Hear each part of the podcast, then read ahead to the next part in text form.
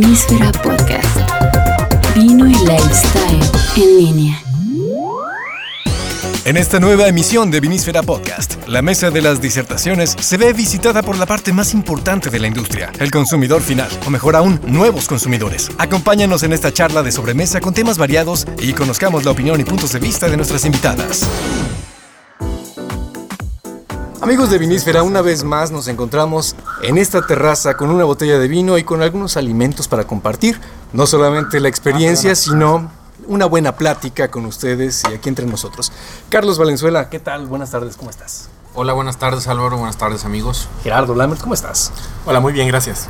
Mi nombre es Maricha y muchas gracias por la invitación. Bueno, pues yo soy Inés y además de sí conocer porque no somos nada expertas, pues agradecemos que nos hayan invitado a Álvaro, a Carlos y a Gerardo. Gerardo. Tenemos una buena botella de vino mexicano y además dos maravillosas invitadas que nos van a dar sus opiniones desde un punto de vista muy interesante y muy importante que creo yo, este es lo, lo que tiene que ver con Vinísfera, con, con el motivo de la entrevista, es que el público conocedor, el público cautivo de la industria vinícola mexicana ya está.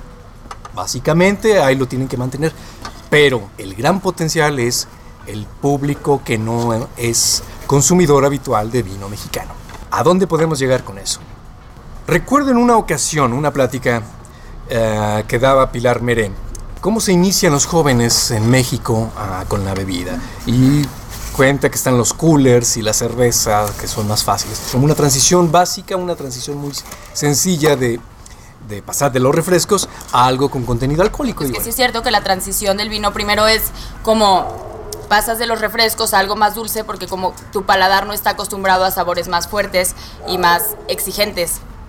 Y ya con el paso del tiempo, pues igual vas agarrando, vas agarrándole un poco el sabor. La verdad yo, este, súper fantoche, al principio veía así como a la gente tomando el vino, este, y realmente se me antojaba muchísimo, pero cuando lo probaba el sabor no me gustaba, se me hacía demasiado fuerte. Entonces sí me costó un poco de trabajo como agarrarle el gusto. Pero al principio empecé porque quería así como sentir que ya había dado Verte un paso de- ajá, exacto, verme como más importante, más intelectual, porque yo creo que sí da como pues como un cierto nivel el, el que estés tomando pues un vino a que te estés tomando, no sé, Un Tonayan. ah, Digo, Una chela en sí bolsita, cambia. ¿no? Exacto, una chela con popote y bolsita que compraste en la tiendita de enfrente. Este, entonces, pues yo creo que también por ahí, yo creo que muchos jóvenes se han sentido como así, ¿no? Como, como el caché que buscan y por eso empiezas a tomar. Ya después te vas haciendo más conocedor. Yo la verdad no me considero nada conocedora del vino, no, no conozco pues, Ni- absolutamente ajá, nada. nada. Pero me encanta, ahora sí ya me gusta el sabor, ya lo puedo decir. Entonces, pues yo creo que sí es como un poco como yo me fui inici- iniciando en el vino, pero iniciando nada más por tomarlo, pero realmente a mí sí se me haría muy interesante que nos platicaran como todo el proceso, porque yo creo que es además como un arte el proceso que lleva. Para tomar Yo, vino. como sé que están bastante jóvenes, me voy a atrever, y porque siento que viene al caso, a preguntarle su edad. Uy. Por ejemplo, Maricha, ¿cuántos años tienes? Yo tengo 23 años. ¿Qué te gusta más, por ejemplo, el vino blanco, el vino tinto, el vino espumoso? Eh, ¿Qué es lo que tomas con más frecuencia? Lo que tomo con más frecuencia es el vino tinto y después el vino rosado también me encanta. El vino rosado. Sí, me encanta. ¿Y Se tú, Inés, cuántos años tienes? 24. Ujú. eh, y yo prefiero el vino tinto también. Le platicaba a Álvaro hace ratito, igual fuera de grabación, que, que el tinto me encanta, pero me da muchísimo sueño. Eh, le preguntaba lo normal que es eso, ¿verdad? Pero a mí me encanta el tinto. De chiquita mi, mi papá me daba sidra. No sé si eso tenga que ver, sea también vino, ¿no? Pero no me gustaba. no me gustaba el sabor como a manzana extraño. No, no me gustaba. Sí prefiero muchísimo el tinto. Me gusta más, mucho más. Oye, ¿y dónde toman vino? O sea, por ejemplo, normalmente en una comida o cuando los invitan a casa de alguien o en, en el bar o donde. Yo cuando voy a un café pido vino. Siempre. De la casa, siempre. Sí. De la casa, del barato. este, tinto y, y igual si voy a alguna casa y hay tinto, pues lo tomo. Pero siempre que voy a un café, trato de pedir tinto antes que café, ya después café. ¿Y tú, Maricha? Yo en cenas más que nada es cuando cuando me tomo mi vino tinto y de repente también cuando estoy platicando con mis papás sobre todo en la casa porque mis papás son amantes del vino entonces ahí nos echamos como los domingos sobre todo cuando estamos comiendo y ya en la sobremesa platicando siempre estamos con nuestra copa de tinto Oye, Maricha, ahorita comentas que en tu casa se consume vino. Lo has visto entonces desde chiquita, todo el tiempo. Sí, pero no sé nada. No, no, no, pero no te llamaba más la atención o, o apenas cuando empezaste No te sé, en la dejaban. prepa, ándale, no te dejaban en la prepa, en la secundaria. ¿Cómo, cómo fue el proceso? ¿Te daba curiosidad? ¿Sí te daban a probar más? sí trataba, pero pues como te digo, así, realmente no me gustaba. Y ya fue después este, que mis papás también tomaron así como un curso que me empezaron a explicar, que la verdad no me acuerdo de nada, entonces es como si estuviera en ceros.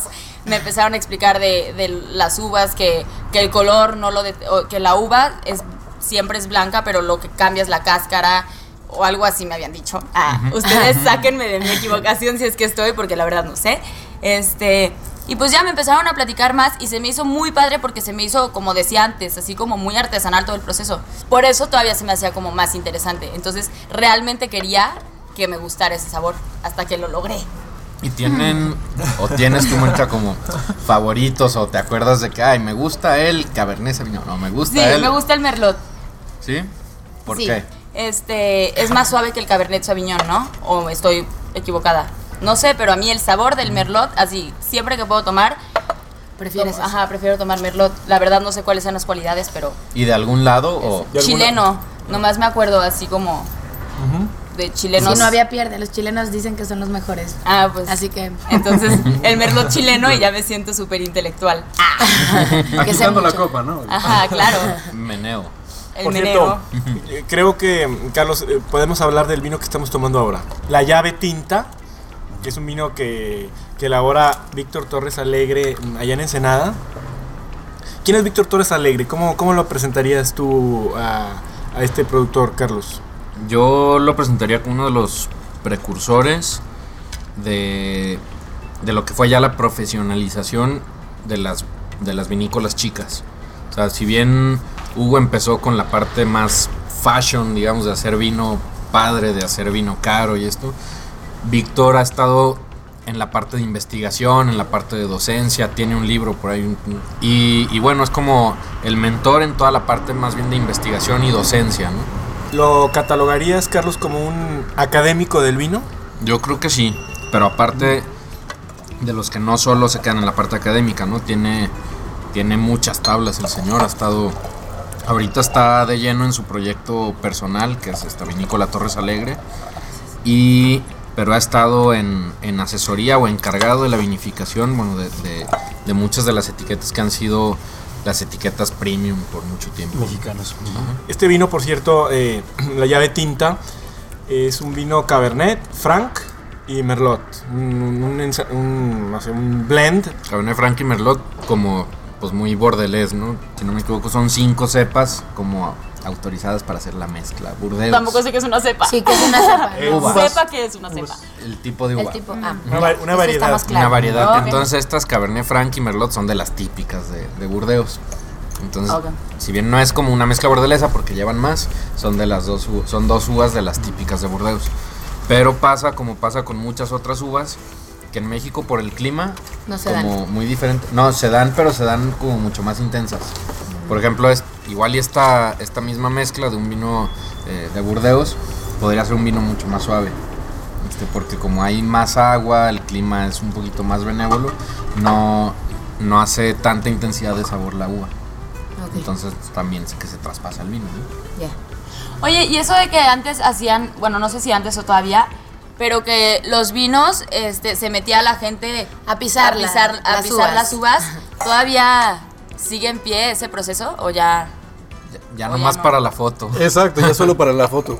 Lo que pasa es que imagínate ya con cantidades eh, industriales que estamos hablando, ¿cuánta gente necesitarías que estuviera pisando Todo el día. sí, las toneladas de uvas? Un millón de litros, ¿no? Ahí lo interesante Hundidos. del proceso es que se hacía con el pie, porque es blandito, es suavecito el pie. Ajá. De manera que le saca el jugo, pero no rompe la semilla y le saca lo amargo. Algunas de las prensas modernas son neumáticas, tienen un globo grandote eh, que es suavecito, entonces apachurra las uvas sin, sin ser duro, sin romper las semillas, sin romper todo. ¿Y ahora con qué hacen? ¿Con qué hacen? Con especial? prensa. Sí, con prensas. Y son prensas normales así como de presión. Está un tanque de que puede ser de 200 o de más kilos, litros. Y va bajando una como una ¿qué? prensa, como un émbolo, iba bajando chuc, chuc, chuc, chuc, y ya lo va prensando. Y no cambia el sabor así como del vino de cuando se hacía con los pies. Si haya algo especial que le diera como un toque al vino y que ahora ya no lo tenga por falta de, De de higiene. Sí, Creo que lo. Sí ha cambiado muchísimo. De hecho, el vino, eso es lo bien interesante, que el vino va cambiando constantemente, que es un producto vivo. No solamente cambia la botella en sí, la barrica en sí, sino que la industria ha cambiado muchísimo. Imagínate, las levaduras, las cosas que eh, la ciencia, la tecnología, como ha ido avanzando, sí han modificado definitivamente eh, el, el vino, el hacer del vino, el sabor. Y eso es algo bien extraño y muy difícil de, de poder comprobar o, o experimentar cómo sabrían los vinos viejos, los vinos antiguos, que tenían procesos mucho más fáciles. ¿no? Tal vez esos vinos magníficos de, de tiempos antiguos serían muy malos para nuestros estándares actuales. ¿no? Imagínate, no había, no sé en qué momento, ahí nuestros amigos sabrán más que nos escuchan, eh, la clarificación, cuando empezó, el filtrado, cómo empezó y, y a qué niveles. Entonces, Clarificaciones que se hace- es un proceso que se hace con, con proteínas, principalmente con, o muchos lo hacen con clara de huevo, por eso clarificación, para separar los residuos que tiene todavía sólidos el vino en las, en las barricas o en los tanques Ajá. y ya que quede prácticamente puro líquido. Entonces eso lo que hace es que las proteínas hace que se como que se Aglutinen. junten, se aglutinen todas Pero- los- las cosas sólidas que hay todavía y se van al fondo. Pero, o sea, este vino tiene claras. No, No. porque hizo precisamente que las pero claras pasaron en algún momento. O sea, se las claras hacen que se separe tal cual es su sólido. Ajá. Y ya, pero Sí. no se queda. No, no, no queda nada. Es como agua y aceite que los mezclas y. Exacto. Una mezcla Ok. heterogénea. Y eso es lo que lo hace tan bonito, tan interesante el tema del vino, que es infinito, es un genio del hombre y la mujer. Oye, Eh, sí. es el sí. sabor de la tierra. la mujer Sí. también. también a cómo, a cómo serían, así como para cerrar eso, pues sí, como la gente que, que ha estudiado eso dice que por falta de diferentes técnicas de viticultura, porque antes llegabas de cuenta una fecha y, y decía que era la fecha de San Juan, entonces cosechaban ahí como estuviera la uva, ¿no? Entonces, este, muchas veces no estaba en su proceso, en su punto óptimo de maduración la uva, entonces estaba eso, estaba la falta de control de calidad, estaban los pies y estaban no, les- no le ponían levadura añadida, sino que la levadura, solo la que estaba en la cáscara de la, de la uva. Los animalitos, los bichitos ahí del campo que estaban ahí pasaban y la gente levadura ni sabía natural. que existían siquiera. Una leva- levadura natural, entonces decían que muy probablemente no se podía convertir todo el azúcar en alcohol, todo el azúcar en alcohol, que es lo que hace que tenga alcohol, ¿no? Entonces eran Ah, vinos ok. probablemente mucho más, bueno, más dulces, pero menos alcohólicos, así como más Ajá. aguadillos. Si, si nos atenemos como a los eh, progresos de la tecnología, creo que nunca se habían tenido mejores vinos como ahora. Tal vez. O sea, eso puede ser una, una buena pregunta que podríamos eh, discutir, no sé, con, con, con gente, no sé, de Burdeos, con gente ya muy experimentada en la cuestión de los vinos.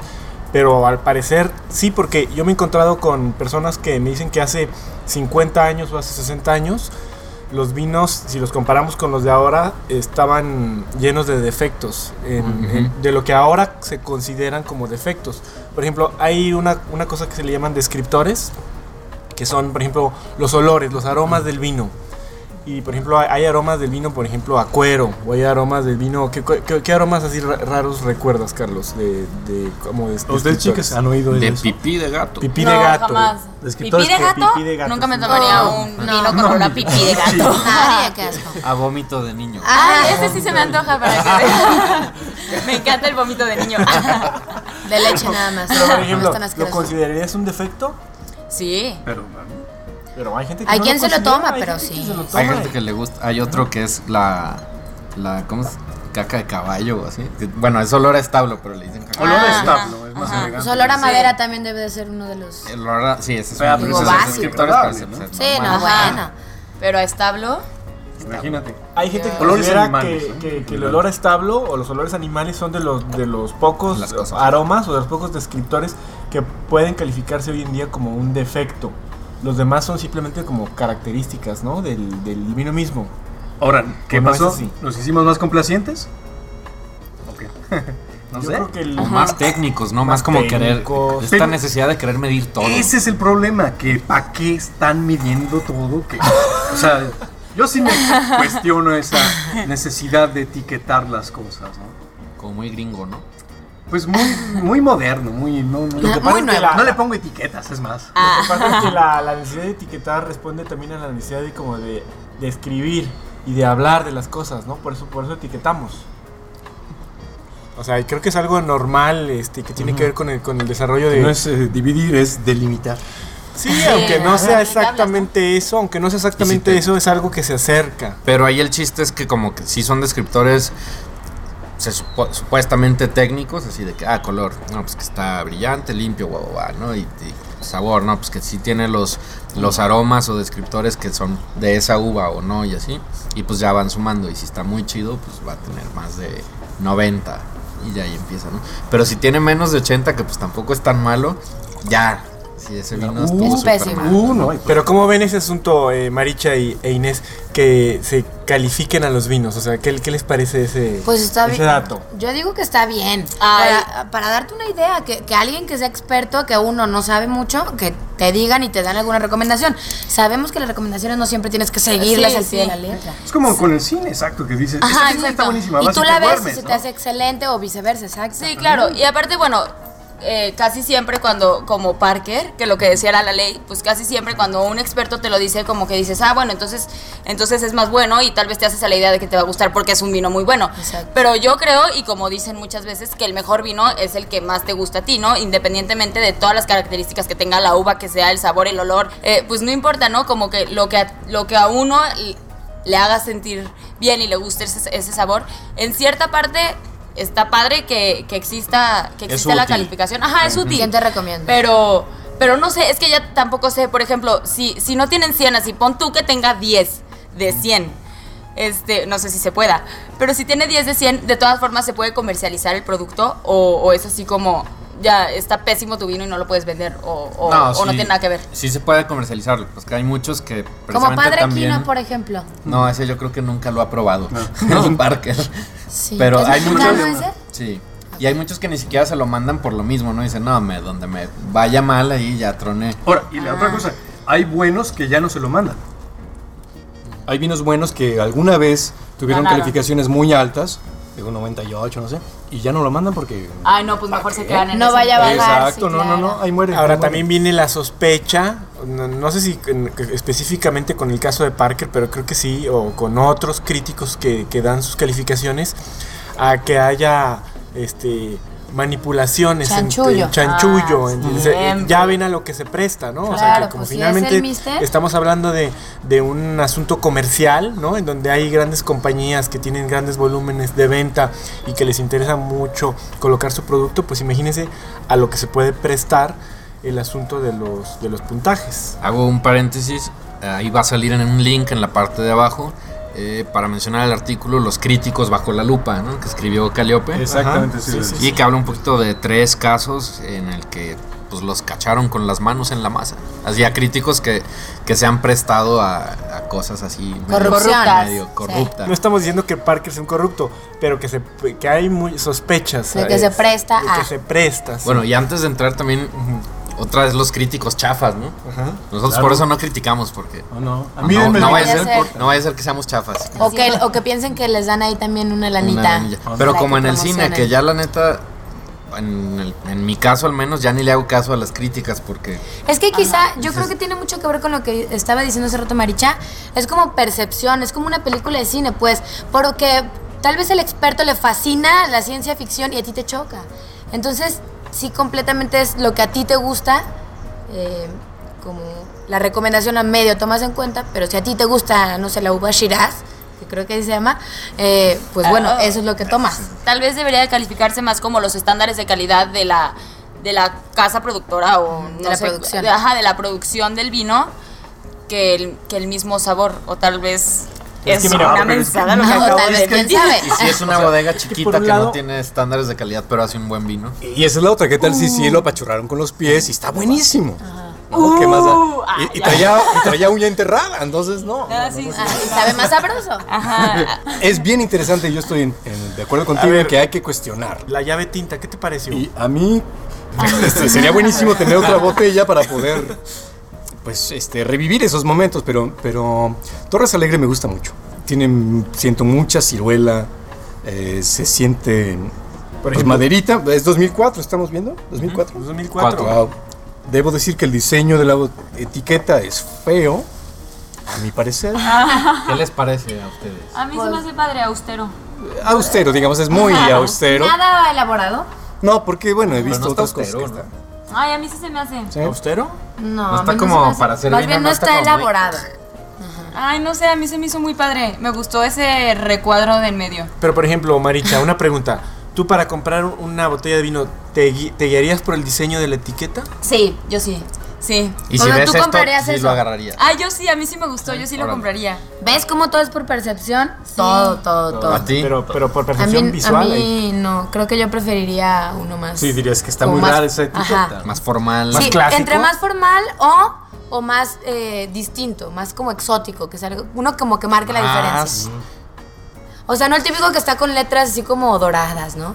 Pero no, es que este tipo de diseño no me gusta a mí. ¿Qué te pareció el vino, Inés? A mí también me supo madera, la verdad es que a Cirola yo, yo no le encontré el sabor, tal vez porque no soy nada experta en esto, No, no, pero, pero- me Claro. supo muchísimo a, a- a madera. Muchísimo, muchísimo, muchísimo, muchísimo. Sobre todo. Sobre Sí. todo, o sea, sí, como que es lo más fuerte que yo veo. Yo creo que, que es muy el perfil de Torres Alegre, ¿no? Como, si es mucha madera, este señor eh, hace vinos potentes, ¿no? Este, él, si no me equivoco, hace los Cru Garage, Definitivamente, el bico el ¿Qué vino es del Bico. Crew Garage? un Es otra vino- etiqueta Ah, de él. ok. que Creo que esa es está bien padre. premium, ¿no? Sí, esa La está casa. padrísima, esa etiqueta Si, está muy si nos ponemos en el contexto de los vinos de Ensenada, Carlos, ¿qué dirías sobre este vino? que responde bien, o sea, que responde como al perfil de, de un tipo de vino de los de Ensenada, que es lo como los que tienen mucha extracción, se llama cuando tienen, cuando, pues sí, le extraen mucho, ¿no? O sea, que, que prensan mucho y que dejan que esté muy madura la, la La fruta, ajá, la uva. Entonces son vinos así mucho más frutosos que frutosos, Sí. es que tienen Sí, mucha mucha, fruta. Saben mucha mucho. como Y dulce mermelada. ¿Y este sabe, este le sabe a fruta a ustedes? Sí, bastante. ¿Y qué lo distingue de otros vinos de, de- desde tu punto de vista, Carlos o Álvaro? ¿Qué lo, qué lo distingue de otros vinos que ustedes han probado de, de- de Ensenada, del Valle de Guadalupe y, y esos valles aledaños? Aquí la ausencia de esa nota mineral que tanto hemos hablado eh, es este uno de los distintivos, ¿no? Ah, es que esa nota mineral de la que habla Álvaro, en, traducido a términos como más coloquiales, eh, quiere decir que a- algunos vinos de Baja California son un poco salados. Saladitos. ¿Los han probado? Mm, Creo que no. Tal vez sí, no nos dimos Ajá. cuenta. Sí, nosotras somos consumidoras más no conocedoras. Ajá, de hecho. Entonces, no, no, pero ¿por qué? Por, ¿A qué se debe que tengan un toque salado? Por la cepa. por el por el agua, por el agua, el, el agua que es de riego viene de, de pozos ¿El tipo de suelo? y ajá, la napa, que es la napa es donde o sea, la napa es como la capa de agua donde está, que ya también por la por el cambio en la en la composición del suelo se ha hecho como más salada y más salada y más salada. Entonces el agua es salada. Entonces tiene un toque salado. Entonces Ay, tiene un toque salado. Pero eso en algunos casos hay quien lo califica como un defecto. ¿Para ti sería un defecto que el vino tuviera una nota salada, Maricha? Pues no, sí, digo, la, la verdad no, nunca he estado muy atenta a ese sabor salado del que me están hablando, pero igual si lo probara, pues no, no, no creo que se me haría un defecto, yo creo que se me haría una característica del... Pero depende qué tan salado. Eh, bueno, volviendo a la pregunta Ah, de ¿cuál si, era la pregunta? Si era qué le encontraba de distintivo a este vino. Sí. Yo creo que más bien lo encuentro por un perfil muy, muy congruente a, a los, a algunos vinos de Baja California que tienden a ser así, ¿no? Como muy frutales, eh, algo de, o, o también mucha madera y hay un buen balance ya, ¿no? No la gran, como no mucha variedad de sabores, están esos dos perfiles muy bien, muy bien puestos, el de la fruta y el de la madera y ya, ¿no? Ahí, ahí está el vino. Acidez muy baja, ¿no? No, no, no. Yo tengo una pregunta. Cuando es un vino más seco, ¿sabe más a madera? ¿O, o, o cómo detectas el No, cosa? puede no tener madera y ser seco. Es seco es solo es como en el vino es la contraparte de dulce. Si tiene azúcar Ajá. es dulce y si no tiene es seco. Enólogo es experto en vino. Es el que lo hace. Es el que lo hace, pero que tiene una Sí, que es una mezcla. Es, ajá, tienen, generalmente un- tienen este, primero la carrera de viticultura, ¿Viticultor? que es como agricultura, pero es de- Ah, de especial viticultura. de- un uva. agricultor, artista. Y luego la de enología, como una especialidad en enología, que enología es como... ¿Y ya dónde? Y gastrónomo. Ah, no, yo quería preguntar nada más como en dónde se puede estudiar eso por si alguien estuviera interesado en saber o cursos. Debe haber en varias de las universidades como con vocación agrónoma, a- de, de agronomía. Eh, Chapingo quizás, quizás de la Universidad, eh, ¿cómo es? Autónoma de Sonora. Y, y en la UABC sí hay. Querétaro creo que estaban metidos. En Querétaro debe haber. Y ya enología, enología, este... ¿Dónde hay? Nomás U- la UABC, La UABC me parece, que es la Universidad Autónoma de Baja California. de Baja California. Muchos de los enólogos eh, mexicanos que, que hay en México han ido a estudiar fuera, por ejemplo, a Francia, a Montpellier O a Burdeos. a Burdeos. Sí, Ah. los enólogos ya estudian enología, como que tienen una licenciatura en, en agronomía y después se van a especializar como enólogos. Es más o menos lo que, lo que ha ocurrido. Bueno, a mí me gustaría también saber como en las regiones en México decían en Baja California que ahí hay como mucha producción de vino, pero aparte hay en qué otros lugares tenemos buena producción de vinos mexicanos. No hay, no hay muchísima riqueza, pero sí hay. Está Baja California, que tiene como el 90% de la producción. Ajá. Y luego está este, Parras, Coahuila, que es como, ahí está como el otro gran productor, que es Casa Madero. Y hay otra bodega chiquita que se llama Rivero González. Y ya otras muy artesanales, que no me sé los nombres. Y luego está Querétaro, Aguascalientes. Aguascalientes y Zacatecas, como el Altiplano Central, la región del Altiplano Central. Y ¿cuál otra? Son cinco estados. Para aprender, para conocer, hay muchas fuentes. Esto es una plática en agosto. Tomando un minito, comidita, a gusto, los amigos, etcétera. Y espero que ustedes en casa nos estén en el trabajo, en la oficina, donde estén, en el coche que nos escuchen o corriendo, en el jogging, estén disfrutando o hayan disfrutado de este episodio. Carlos Valenzuela, Eh, mándenos sus preguntas y sugerencias de tema, porfa, a podcast.vinísfera.com. Y muchas gracias a todos. Gerardo Lammers Muchas gracias y nos nos vemos en la próxima. y nuestras invitadas esta tarde. Muchas gracias por haber disfrutado con nosotros y habernos dado tema para platicar tan a gusto. Inés. Pues muchísimas, muchísimas gracias, pero a ustedes por invitarnos, sobre todo. Y Maricha. Sí, igual, yo muchísimas gracias por invitarnos. Fue una tarde muy amena y ya nos iremos de buenas a trabajar. Envía tus comentarios a podcast.vinísfera.com. Vinísfera Podcast. Vino y lifestyle en línea. Podcast realizado en Aurix Producción Digital.